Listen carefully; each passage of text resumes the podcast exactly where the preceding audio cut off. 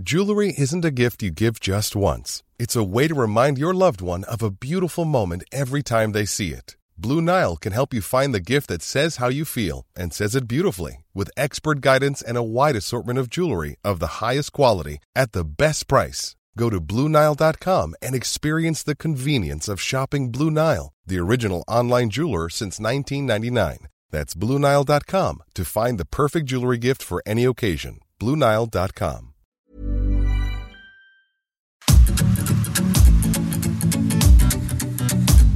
GastroLab es un lugar donde cabemos todos.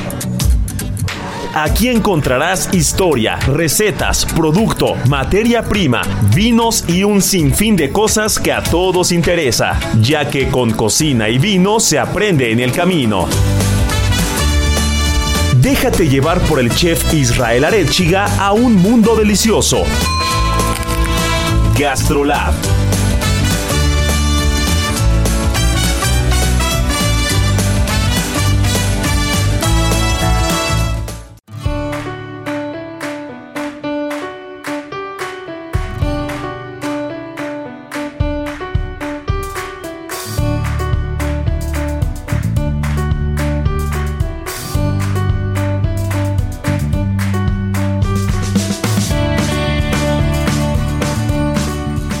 amigos, ¿cómo están? Están oyendo muy bien. Ya es la una de la tarde, es fin de semana.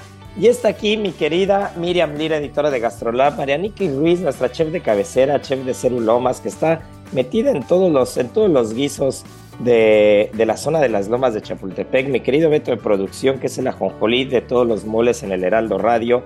Y pues un servidor para platicar de, de lo que ya saben que nos encanta y nos apasiona, que es la comida, que es la tragadera, mi querida Miri.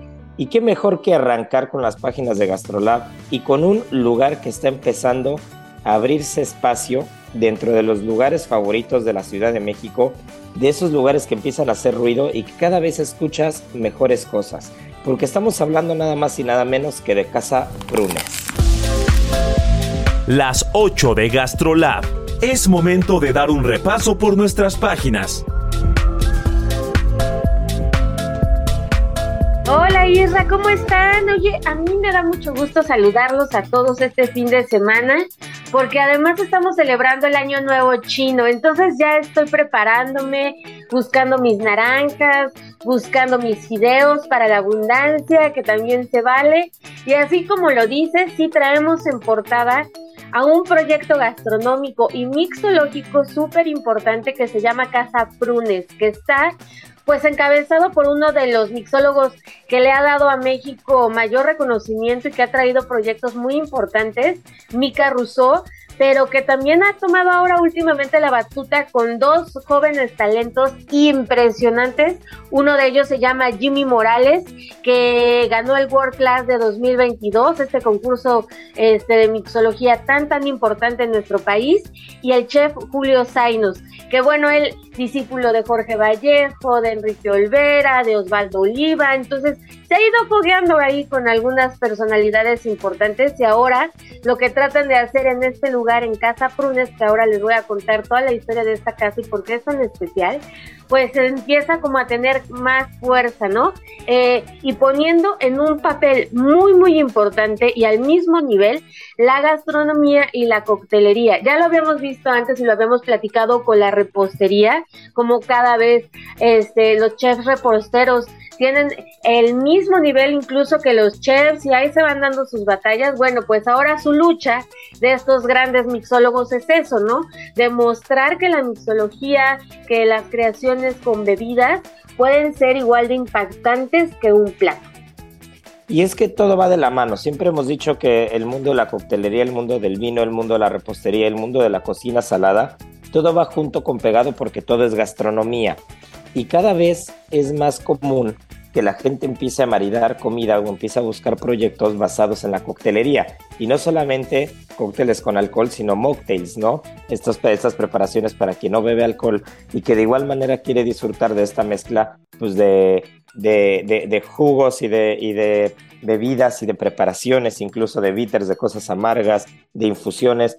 que, que, muchas veces los maridajes y el acompañamiento que tiene con la comida es increíble, ¿no? Porque hay veces que, que el otro día lo pensaba, estábamos estructurando un plato aquí en Serum Miami y estábamos diciendo, a ver, a este plato le falta acidez, pero si le pones limón, tal cual, o sea, la, parte como más burda que podría ser ponerle limón o vinagre porque le falta acidez a algo, eh, el sabor no era el correcto, ¿no? Entonces después lo probamos con un tipo de vino y con dos cócteles y con los dos cócteles era perfecto el plato, ¿no? Entonces es increíble que a veces en la coctelería también podemos encontrar algunas, algunos aliados muy versátiles que te pueden hacer que la comida resalte o que te pueden, eh, que te pueden emparejar un plato y te lo pueden redondear. Y creo que Casa Prunes es el ejemplo de cuando se une la coctelería de forma correcta junto con la cocina de forma correcta en un spot inmejorable. Sí, y pues vámonos desde el principio, Isra, porque vamos a platicar un, un poquito de esta casa. Esta casa está en la calle de Chihuahua, en el número 78, y ya el simple hecho de ir es todo un espectáculo, porque es una de las casas mejor conservadas de Art Nouveau que hay en la Ciudad de México. Este movimiento, pues, francés, que está todo garigoleado por por fuera, que muestra figuras pues no tan simétricas, que parece que las casas se derriten un poco, eh, una, una, estructura y una arquitectura muy muy especial. Entonces de entrada nada más ver esta fachada pues ya te da algo, ¿no? Entras y lo que pasa es que pues por dentro tiene otro, otro estilo completamente diferente, ¿no? Que da más sentido como hacia los años 30, tiene una escalera espectacular, una barra inmensa que pues da más sentido como un poco art deco, o sea, hace unas mezcolanzas de estilos arquitectónicos también bien interesantes, porque resulta que la fachada de esta, de esta casa pues es art pero por dentro pues ya no se alcanzó a recuperar todo este estilo.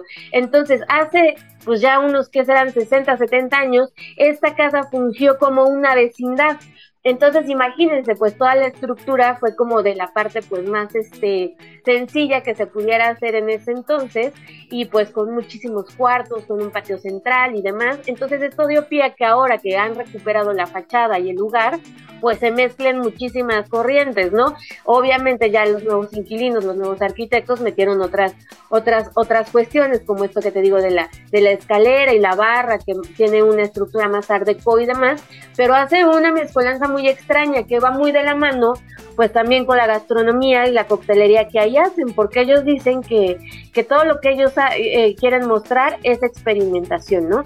Eh, experimentar con frutas, con verduras, con hongos en postres, hacer de todo un poco y que todos estos ingredientes y estos sabores pues se vayan como intercalando, no sin ser tan estrictos, ¿no? Con algunos, este, con algunas técnicas o con algunas corrientes incluso gastronómicas, sino darse la licencia de poder ir buscando nuevas facetas y no ponerles un nombre como tal. Ellos definen a sus a su cocina como más evolutiva de experimentación. Entonces, pues también encontramos platos pues que pueden ser en estructura muy clásica o, e incluso con algunas unas este, unos toques franceses, pero siempre con un toquecito con una vuelta de tuerca que pues los hace pues completamente diferentes a lo que, lo que espera el comensal, ¿no?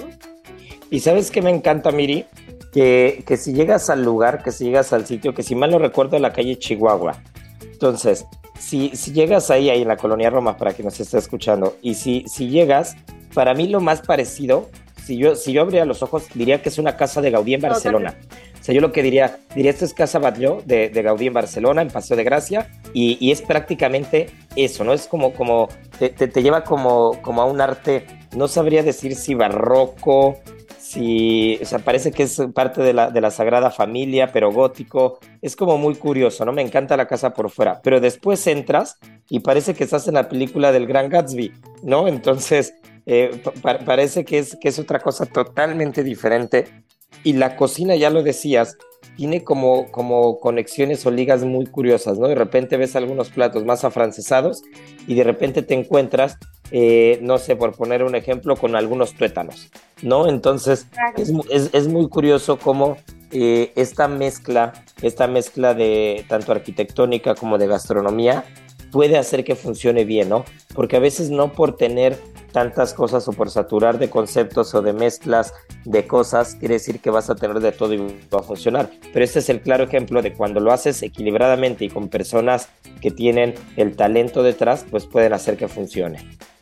Sí, totalmente. Y como dices, igual puedes encontrarte por ahí unos bocoles, una ensalada de betabel este, perfectamente hecha con ricota, este, proteínas más, este, más elaboradas. Entonces sí, son como unos saltos interesantes, ¿no? E incluso los cócteles, todo todos los ingredientes que utilizan en la coctelería son hechos ahí, pero absolutamente todos, ¿no? Desde las plantitas que les ponen ellos las tienen ahí cosechando, aunque sea de poquito en poquito, las kombuchas, los fermentos, o sea, traen una cuestión bien interesante, incluso el hielo que utilizan también lo están produciendo ahí, están experimentando muchísimo. Pues bueno, estos, estos mixólogos que, que, es Mika Rousseau y este Jimmy Morales, pues fueron los precursores también del 50 Mills. Entonces, pues esta eh, toda esta generación de mixólogos que, que, en México han hecho un montón de cosas, ¿no? Y que ahora todo ese grupo 50 Mills está regado por un montón de, de bares en, México y que han dado pues muchísimos resultados incluso en 50 Best, ¿no? Entonces hay que ponerles el, el, el, ojito para que no, no pasen desapercibidos, porque sí es muy interesante un lugar en el que, por ejemplo, todos los salones que tiene, que son varios, este, ahí puedes disfrutar perfectamente una comida, una cena, disfrutar como ya de, de la comida como tal, ¿no? Pero donde está el patio, donde es como más, este, un, ambiente como más de bar, pues ahí ya se puede uno eh, abocar a, la, a la coctelería, ¿no? Y entonces la coctelería acá toma este papel primordial este, y, y protagonista, ¿no? Y ya lo acompañas más bien con, con una botana. Entonces, es muy interesante ir y, experimentar tanto en salón como en el patio, porque sí son incluso cartas diferentes, ¿no? Que estas cartas también van cambiando dependiendo a las temporadas, a la temporalidad del ingrediente, que bueno, eso ya va a ser una constante ahora mismo en todos lados, y qué bueno que sea así, pero sí, vale muchísimo la pena conocerlos, irse a dar una vuelta, disfrutar del lugar, este, eh, te sientes hasta en otra época, como tú decías, ¿no? Este, te vas bien, bien vestido tipo Gatsby y ya estás en otra época. Gastrolab.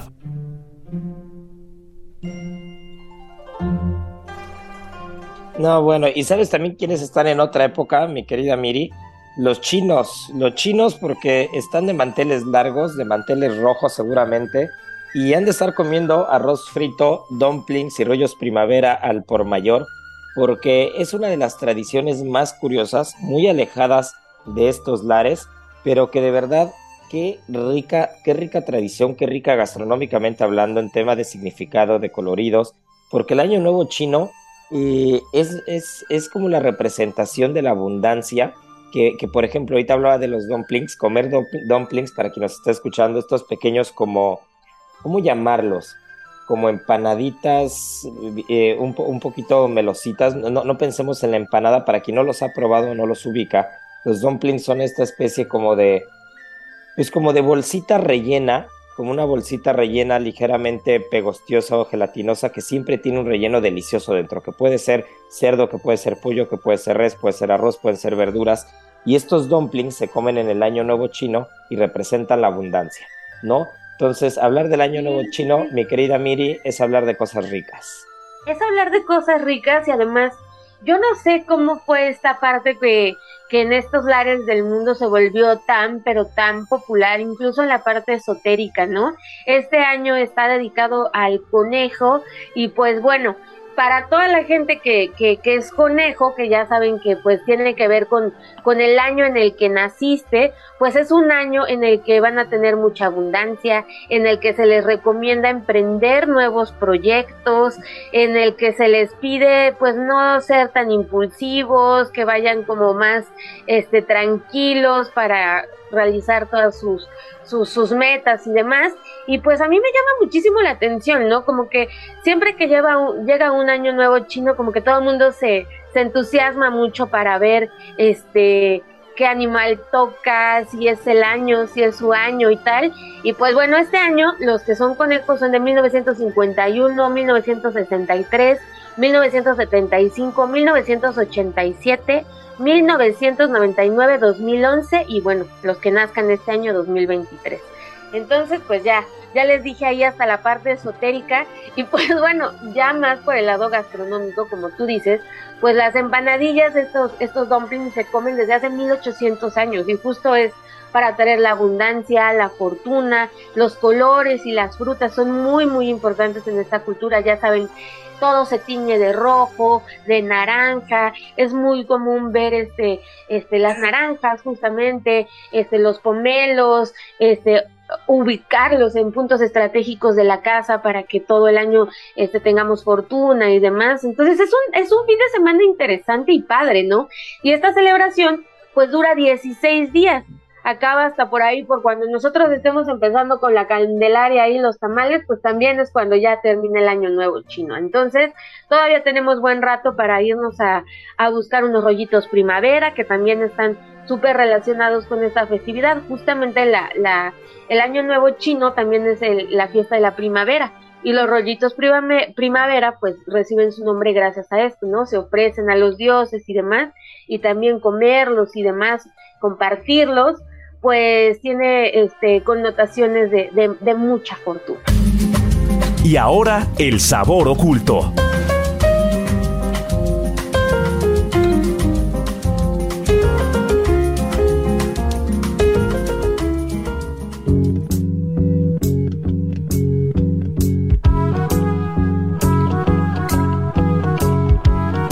Sabes que tenemos también la fortuna de tener a Marianita Ruiz aquí, mi querida Miri, porque nos va a hablar de un tema en particular, una cosa bastante curiosa que para quien no la conoce es la semilla del paraíso.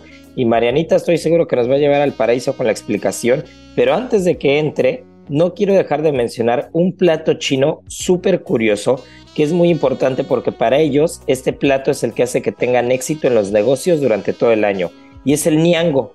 Y el niango es un tipo de pastel parecido eh, es como un budín de arroz gratinado. Es muy curioso, pero si no lo conocen, échenle un ojo porque les va a sorprender.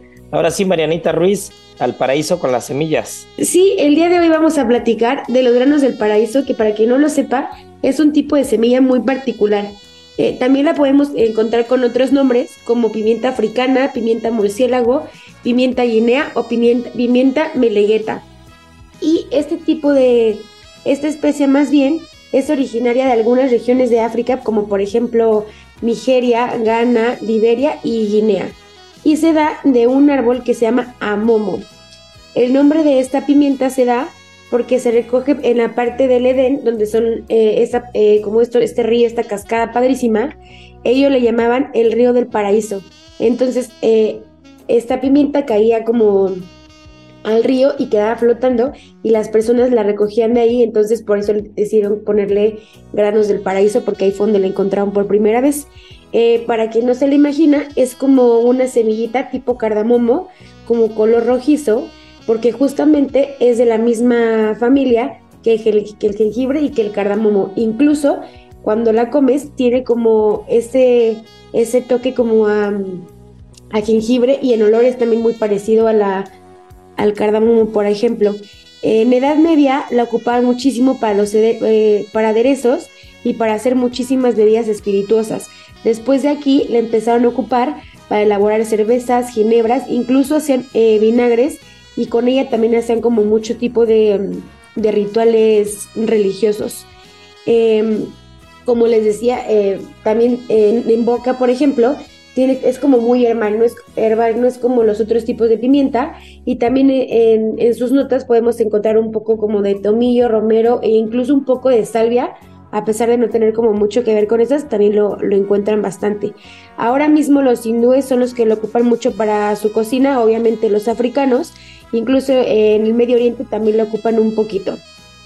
Y si la quieren ocupar como para fines medicinales, que siempre le encontramos de todo, es muy buena para cicatrizar heridas, eh, para las encías inflamadas y también te ayuda muchísimo a, tener, que tengas más sueño. Y antes eh, había muchos pueblos africanos que decían que esta pimienta en particular era muy buena para los efectos afrodisíacos. No, bueno, pues habrá que ponernos a buscar. ¿Tú crees que en México sea fácil de conseguir la Marianne Yo no la he visto, pero yo creo que si nos ponemos a buscar, yo creo que como en el mercado de San Juan, en algo por ahí, seguramente la encontraremos.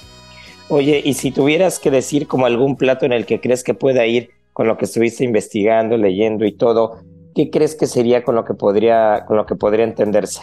Pues yo creo que estaría muy interesante hacer como un, un filete con salsa de pimienta, con esta pimienta igual y sería como completamente diferente la nota a lo que estamos acostumbrados, o igual como para hacer alguna una costra. Incluso yo creo que también lo ocuparía como para hacer, para infusionar, ahora que están hablando de coctelería, igual para infusionar un almíbar o algo para algún cóctel, algo para postres, para, pues sí, como en un tanto por tanto con un poquito igual de canela, eh, romero, cardamomo y esta, esta pimienta, igual y con eso podemos humedecer algún bizcochito o algo muy rico. No, pues eso está cañón, ¿eh? Eso, eso, eso se me antojó mucho. Es más, si nuestros amigos de Casa Prunes nos están escuchando, eh, pues a ver si se echan un coctelito inspirado en eso, ¿no, Miri? Y que nos inviten a toda la producción, a Marianita, a ti, a mí, a, probar, porque ya Mariana les puso la receta casi casi del siguiente cóctel del año. Sí, deberían. La verdad es que, que tomen nota, porque suena súper interesante y muy creativo también. Pues nos quedan un par de minutitos, pero a ver, manita, dijiste algo muy particular, salsa de pimienta. Así que te voy a embarcar y para quien nos esté escuchando, ¿qué no puede faltar en una buena salsa de pimienta y un buen tip para hacerla perfecta? Pues eh, obviamente si consiguen esta pimienta pues la pueden ocupar, pero si no pueden hacer como su propia mezcla de pimientas, eh, si es como para carne, obviamente pues van a ocupar pimientas más negras, si es como para la parte de pescados, pimientas más blancas, si quieren eh, algo más aromático, pues verde. Y entonces eh, van a, primero las van a romper un poco, las van a tostar, después les van a, las van a dorar un poco con mantequillita, pueden flamear con brandy, con whisky, con el licor que se les antoje. Si tienen un poquito de fondo en casa, de, dependiendo de lo que vayan a ocupar, le ponen un poco y al final ya nada más para ligar, le van poniendo en forma de hilo un poco de nata. Eso y, cuando quieran flamear con un poquito de whisky brandy también puede ir muy bien. Y lo que decía Marianita, no lo olviden para quien nos esté escuchando antes de irnos, siempre hay que tostar las pimientas, rompan y tuesten porque eso va a hacer que salgan los aceites esenciales. Si están un poquito aguadonas, pierden la humedad y les va a dar muchísimo sabor. Pero sabor va a tener la segunda parte porque justo nos quedamos picados con nuestro querido Lalo Plasencia la semana pasada y quedó pendiente el sexto sabor. Chiles secos mexicanos, Lalo Plasencia, un gran cocinero investigador mexicano. Viene la segunda parte de Gastrolab, así que no se nos despeguen porque volvemos. ¿Sabías que puedes hacer unas deliciosas toasts de omelette? Si quieres preparar un desayuno delicioso y nutritivo, este platillo es para ti. Prepara unas toasts de omelette con pimientos y jitomate, que por su alto contenido nutricional como calcio, potasio y fibra, resultan ser la combinación perfecta para empezar tu día con mucha energía y de manera saludable. Aprende a preparar unas exquisitas toasts de omelette en las redes sociales de GastroLab en Adicción Saludable, porque la comida rica no tiene que ser aburrida.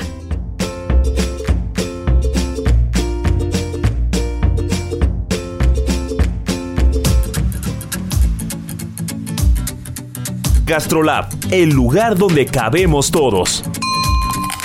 Vamos a una pausa y regresamos.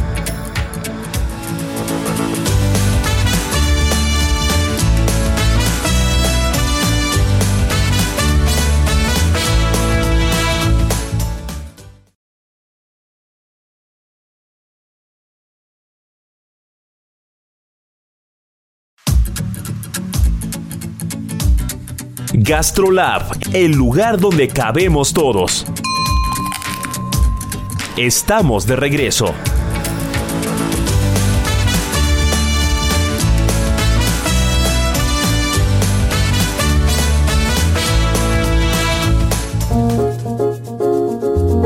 No hay amor más puro y sincero que el de un cocinero.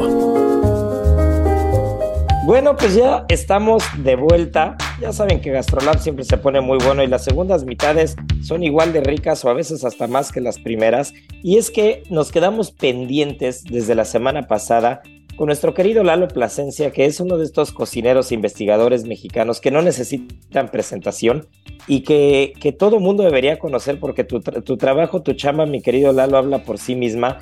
Y, y hace una semana dejaste...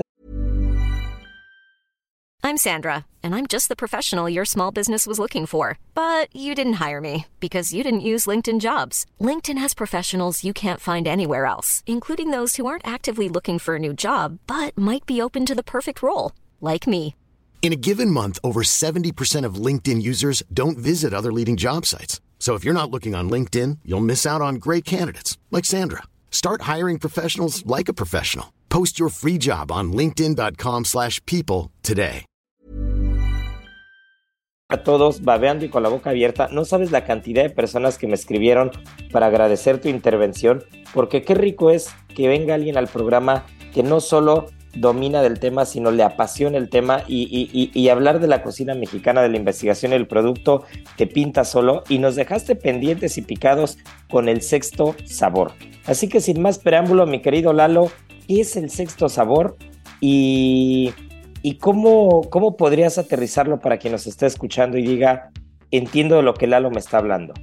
Sí, hermanito, muchas gracias por la invitación. Hombre, gracias a todos ustedes porque me prestan estos micrófonos nuevamente y a toda la gente que escribió. Les agradezco mucho y nos vemos en redes sociales, la arroba Lalo Plasencia, en donde quieran. Ahí les tenemos sorpresitas pronto con un par de cursos también. Eh, sobre todo este que está en el curso del sexto sabor, está ya publicado, está ya circulando de, de manera en línea y el año, desde el año pasado ha tenido muy buena recepción. ¿Qué es el Sexto Sabor, amigo? Esto es un proyecto bandera para nosotros en SIG México, el Centro de Innovación Gastronómica, para una comunidad de, personas que vemos a la cocina mexicana de manera distinta. El Sexto Sabor es una gran eh, afrenta, es un llamado de guerra, a veces digo yo, ¿no? Empezó en 2016 y cada año, cada mes, cada día, cada vez que asamos un chile o cada vez que hablamos de este proyecto, en realidad nos enorgullece saber hasta dónde ha llegado. Eh, está claro que en México eh, somos el país del, del, maíz, el frijol, el chile, la calabaza, el tomate, los quelites. Eh, está claro que somos hombres de maíz, pero dijera un amigo mío, querido amigo, que ojalá y lo hables con él pronto, Arodi Orea, dice, somos hijos del maíz con alma de chile. Y en realidad es que son los chiles los que en México el capsicumano como variedad eh, científica o el nombre científico de nuestros chiles mexicanos, eh, en realidad son los que le dan sabor a toda la comida, son los que permiten diferenciar de manera puntual una región de otra, ¿sabes? Si tú viajas alrededor de México vas a encontrar en efecto tortillas, frijoles, vas vas a encontrarlo como la, digamos, la base de la alimentación, pero donde tú notas cómo cambia el sazón de una región a otra, cómo se mueve un mole, un adobo, cómo puedes ir tú interpretando los niveles de picor, cómo puedes ir eh, comprendiendo cómo cambias del bajío hacia el noreste o del noreste al noroeste, es justamente en el manejo de los chiles secos. Y pues, de los, de los chiles primero, pero sobre todo los chiles secos.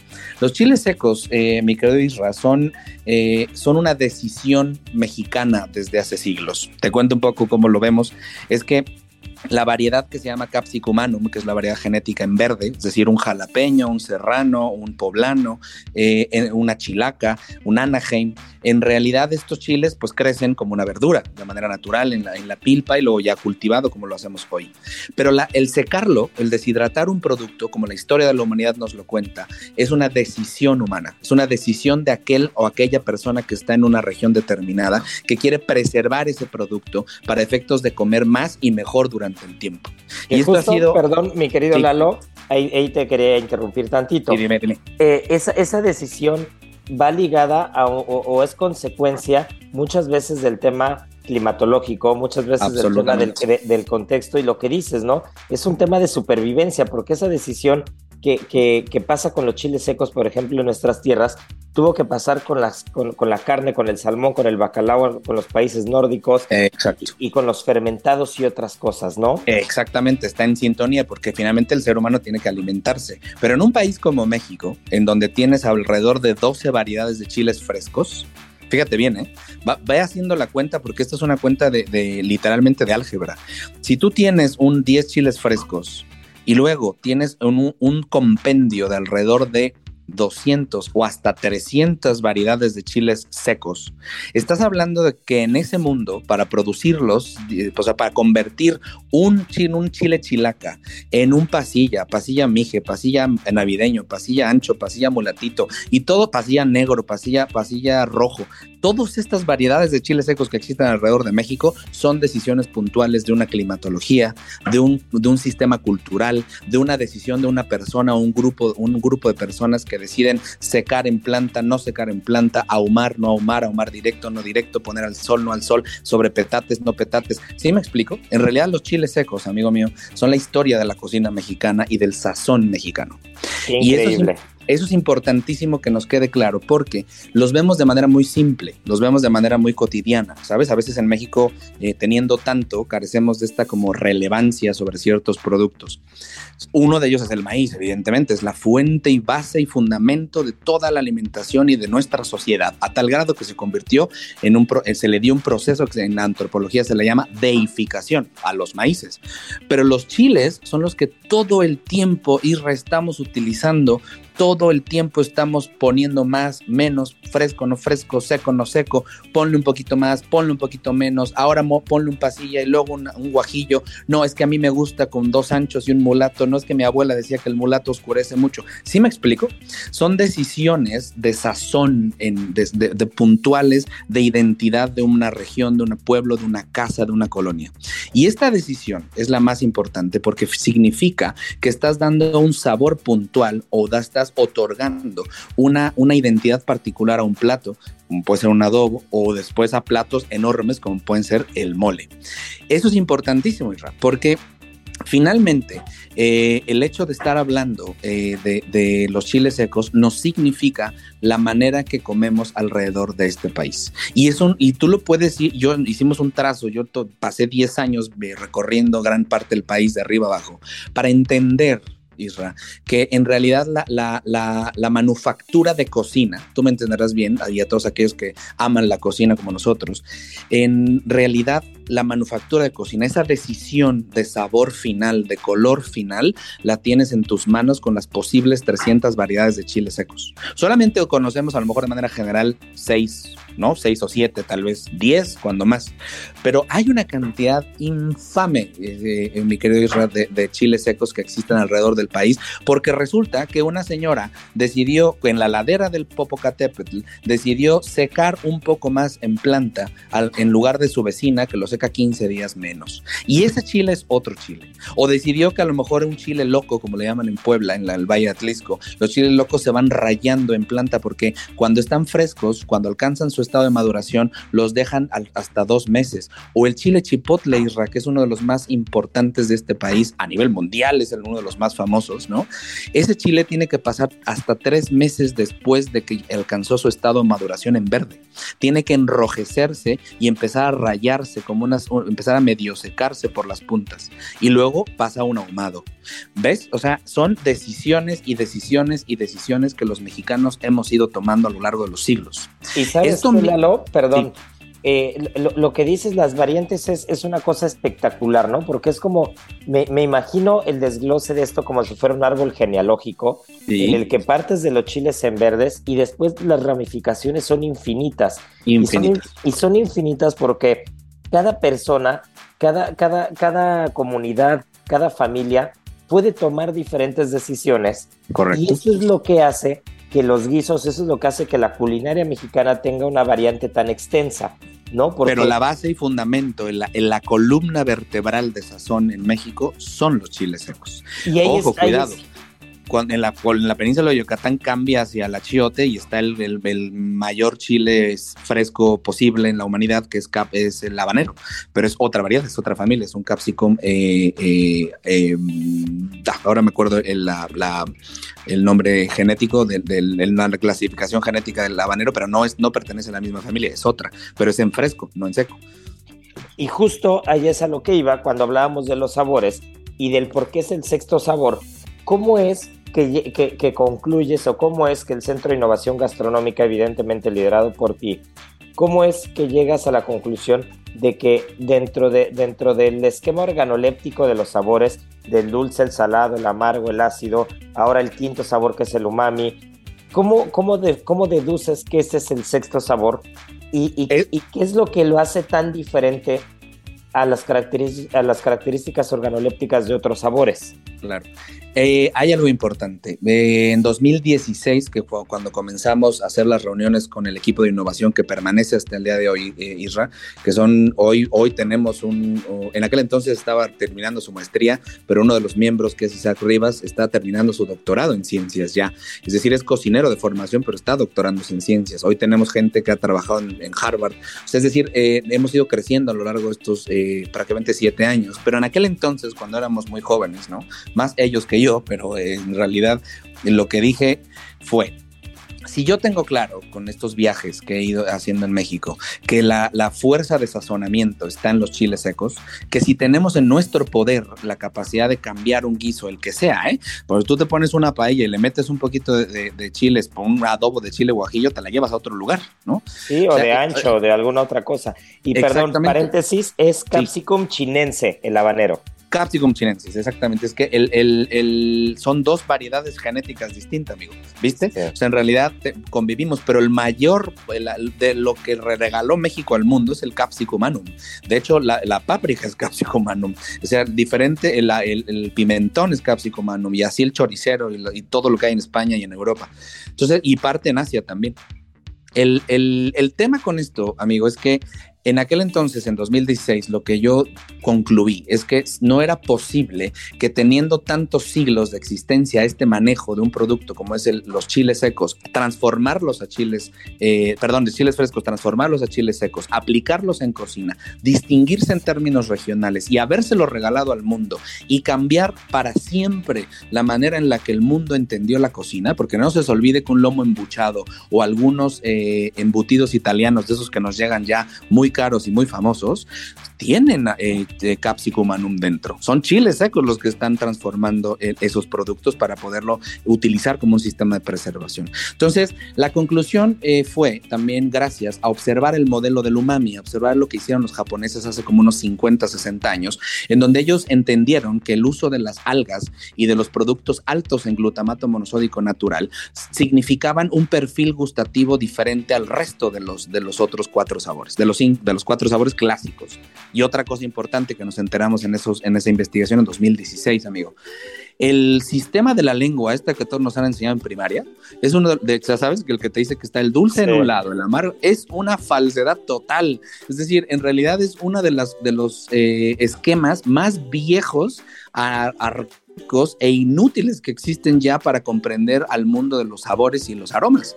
Hoy hemos descubierto, en 2021, queridos amigos, le dieron el premio Nobel de Química a dos investigadores que utilizaron a la capsaicina, es decir, la sustancia que pica de los chiles, para descubrir nuevos eh, neurotransmisores que muchos de ellos habitan en la piel y sobre todo en mucosas, es decir, la boca, para eh, que son neurotransmisores que se activan para cuando llega capsaicina estimularlos. Es decir, un neurotransmisor que se llama TRDP1, que tenemos todos en el paladar, se estimula de tal manera que al cerebro le manda un mensaje directamente cuando está presente. Y eso, los mexicanos, querido amigo, tenemos una predisposición genética para conectar estos, estos neurotransmisores. Premio Nobel del 2021, estoy hablando que llevamos cientos, por no decir que a lo mejor un par de miles de años, utilizando el capsicum humanum como, este, como fuente de sabor en México y apenas estamos entendiendo qué pasa allá adentro.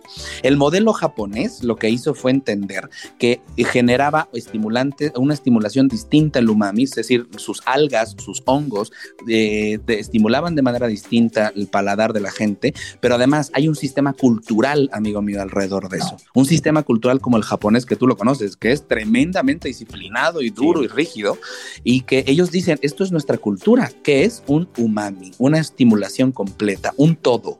Es decir, cuando entra un poco de alga en tu boca, o alga nori, como la más que conocemos en, México, pero todas las que tú conoces, que hay, hay, más, de, hay más de 500, 600 variedades de algas, comestibles, u hongos, ¿no? Los, los hongos. incluso, el, incluso el mismo pescado, ¿no? Que es científicamente comprobado que la carga de umami que tiene un pescado de esa zona del Pacífico es muy diferente, ¿no? A la que tiene, a la que tiene un pescado del Atlántico, por, por ejemplo. Es correcto. ¿Y dónde, qué hicimos nosotros? Observar ese modelo y con un afán de atrevimiento porque así tienen que ser las cosas, es que si llevamos tantos siglos eh, haciendo lo que hacemos y si somos cocina patrimonio intangible de la humanidad, lo que dije fue un libertario así tal cual. No sé cómo vamos a hacer, eso lo dije en febrero de 2016, no sé cómo le vamos a hacer, pero vamos a hacer que esto, eh, los chiles secos se consideren el sexto sabor.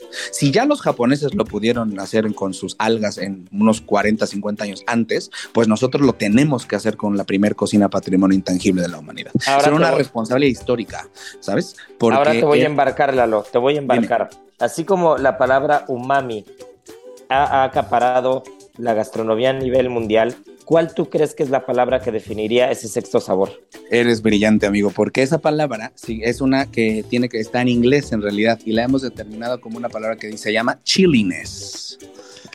¿Ves? Sí existe. No existe el término de picante para, para, para, para el, en inglés. existe spiciness, no sé si recuerdes. Sí, Pero en spiciness está incluido la idea de las especias, es. decir, otros, otros elementos. En, en, tendríamos que haber desarrollado una palabra nueva, una palabra nueva que incluye el término náhuatl de chili. Y entonces, ¿cómo, ¿qué significa? Chiliness. Oye, pues mira, qué interesante, qué curioso y cómo la etimología también es fundamental. Fundamental porque tenemos que ponerla en contexto. Déjame decirte nada más como resumen, amigo, y esto es muy breve porque lo tenemos en un esquema que te lo puedo contar rapidísimo, de cómo funciona el, comer chile para el, para, el, para el mundo, ¿sabes?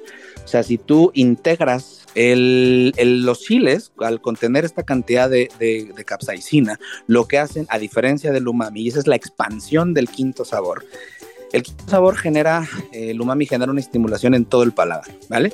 Pero no genera una liberación de hormonas, tal como lo hace eh, la presencia de capsaicina. La capsaicina lo que hace es generar, en el momento que entra y estimula estos receptores que te contaba hace un momento, lo que hace es mandarle un mensaje al cerebro de decirle, oye, nos estamos quemando literal. O sea, es así. me estoy incendiando. Aquí nos vamos a morir, ¿no? Entonces, lo que hace el cuerpo es liberar todo un sistema de hormonas que tienen que ver con la adrenalina. Entonces, ese es el resultado. Las mucosas se hinchan, el, corazón empieza a latir más fuerte, la respiración se incrementa, las pupilas se dilatan, empiezas a sudar. Es decir, el cuerpo lo que quiere hacer, el cerebro dice, apaguen esto ya tú estás comiendo un taco de carnitas con una salsita de habanero quemado, ¿no? Para que nos lo vayamos imaginando con, con, cosas reales, ¿no? Y entonces el cuerpo dice, oye, oye, oye, pero aquí hay grasa, aquí hay carne, entonces no, ¿por qué no me quemo? Es decir, ¿por qué no estoy incendiándome y no, estás, no se está destruyendo mi boca? Y además este personaje, ¿no? Es decir, quien se lo está comiendo nosotros, lo está disfrutando. ¿Por qué? Porque, porque resulta que el cerdo sabe más, la tortilla sabe más. ¿Por qué? Porque hay, hay tanta mucosa, hay tanta saliva queriendo apagar esa hinchazón que se está eh, formando en la boca, que ahí es donde empiezan a, deshacer mejor todo el resto del, del producto que está junto con los chiles. ¿Ves? Cuando el cerebro dice no nos quemamos, porque así tal cual, hay un principio básico en, la, en el cerebro humano que se llama homeostasis. Nuestro sistema tiene que estar en continuo equilibrio. Así el universo con algo que se llama entropía, pero en nuestro cuerpo se denomina homeostasis. Es decir, el cerebro dice, ok, ya liberé tantos eh, hormonas parientes de la adrenalina para que atendieran la quemazón que teníamos pues ahora, como compensación del sistema de peligro, voy a liberar compensación del sistema de felicidad, paz. Y libera un conjunto de hormonas que son parientes de la endorfina. Y la endorfina es la hormona de la felicidad, amigo. Y es como si estuviéramos drogados en realidad. Entonces. Es, es increíble cómo el mexicano nos eh, se, adaptó y no solamente eso, yo soy de los que disfruta estar enchilado, ¿no? Claro. Y, de repente mi esposa me dice, oye, pero ¿por qué sigues comiendo picante si estás moqueando, babeando y sufriendo? Y le digo, es que eso es lo que parece, pero no estoy sufriendo, ¿no? No, no, no. Estoy disfrutando. Exactamente. es, es increíble cómo al liberar, o sea, uno, uno a veces no se pone a pensar o no entiende, desconoce todo, todo el efecto dominó, la cadena de cosas que suceden eh, en el cerebro y la liberación de hormonas que hay cuando uno come picante. Pero cuando llega alguien que conoce y te lo explica como tú, dices, ahora entiendo por qué somos adictos al picante. Claro, amigo, porque aquí hay una cosa importante, esto pasa en menos de un segundo. esto es automático. Es decir, esto lo hacemos cada vez que le damos una mordida a un taco al pastor con salsa picante, ¿sabes? ¿Y qué significa esto? Que al final lo que estamos provocando nosotros es e, una estimulación continua, constante, centenaria o milenaria de nuestro paladar. Lo que necesitamos es placer, porque por eso somos felices en este país, por la presencia de los chiles, del capsicum, de la capsaicina en concreto. Y lo importante, Isra, es que esto a nivel psicológico genera un proceso que se llama reverso hedónico. Y el reverso hedónico en psicología es la relación del dolor y el placer. En este, este clásico de, eh, de pégame pero no me dejes, es decir, eh, te amo tanto y muérdeme más, ¿no? Es decir, eh, necesito es esa sensación de dolor que el cuerpo se va acostumbrando y vas ampliando los umbrales de dolor, por lo tanto los umbrales de placer también son más amplios. Ojo, entre más vas conociendo, más te vas haciendo adicto, más te vas acostumbrando, más vas necesitando. Uno ya necesita cantidades de capsaicina brutas para poder sentir ese mismo placer como la al principio, ¿no? Pues es lo mismo. Eh, el punto está en que esa es nuestra cocina, la cocina de diario. Tú, cualquier persona que vaya para afuera y se salga, se vaya unos tacos, pregunte por la salsa que no pica, la que pica más o menos y la que pica mucho, le pone las tres, son niveles de capsaicina distintas y los bocados son infinitas, son eternos, es decir, los bocados son individuales. Cada quien se va matando solo, pero también hay un sistema cultural que sostiene esto. Eso es el sexto sabor. Tú dime si lo somos o no.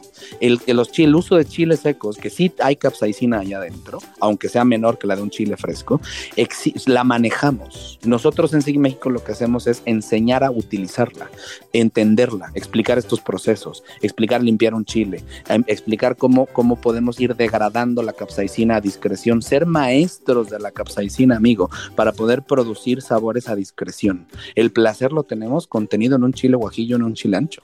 Y esto es importantísimo que lo entendamos porque los, eh, los japoneses lo entendieron, nosotros lo entendimos y lo sabemos, y por eso es el fundamento, estamos seguros, porque no hay duda, de que es la expansión de los límites del sabor como lo conocemos hoy. Lo único que había que hacer era teorizarlo, porque ya existe, ¿no?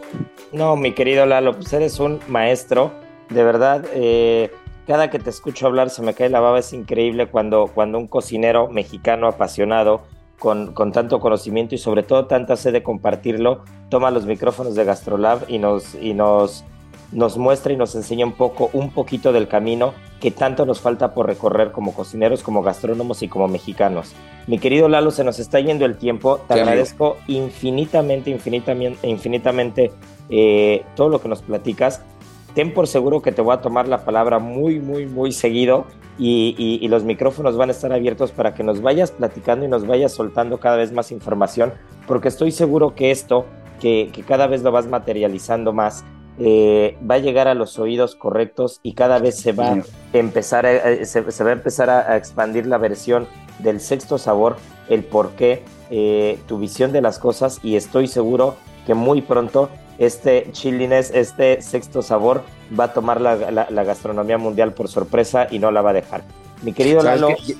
Amigo, ya la, ya la tenemos en las manos, lo único es falta creérnosla, ya la nombramos, ahora nada más hay que ir por la bandera por todos lados. Y hay que, y hay que hacerlo saber a todos. Nos, queda, nos quedan unos segundos pero nadie, nadie contestó la adivinanza la semana pasada. La fundación del municipio de Quiroga fue complicada porque fue a partir de 1847 que empieza un poquito el movimiento para denominarlo y es en 1852 cuando al gobernador Ocampo se le pide nombrar al municipio con su nombre y él propone que sea con el, con el apellido de Vasco de Quiroga y no con su nombre, ¿no? Entonces, pues la mm. adivinanza de esta semana, mi querido Lalo Plasencia, ¿por qué no que decimos que sea cuáles son los chiles, los chiles frescos que, eh, que, podemos encontrar bajo, bajo la clasificación del, capsicum, del capsicum amum. ¿Te late? Me late mucho, aparte no son tantos. Le van a son poquitos, le van a atinar. Ya saben, arroba Israel Arechiga, arroba Israel ARTXIGA. Muchas gracias por escucharnos. Mi querido Lalo Plasencia, recuerda nuestras redes sociales y nos despedimos. Arroba Lalo Plasencia, amigo, en Instagram y en todas las demás redes. Y en el perfil de Instagram está el link directo para el curso en línea de Schoolinary sobre el sexto sabor. Bueno, pues muchas gracias por escucharnos. Esto es Gastrolab y ya saben que tripa vacía, corazón sin alegría. Nos escuchamos la siguiente semana. Aquí concluye otra emisión más de Gastrolab, el lugar donde cabemos todos. Déjate llevar por el chef Israel Arechiga a un mundo delicioso. Una emisión de Heraldo Media Group. Gastrolab.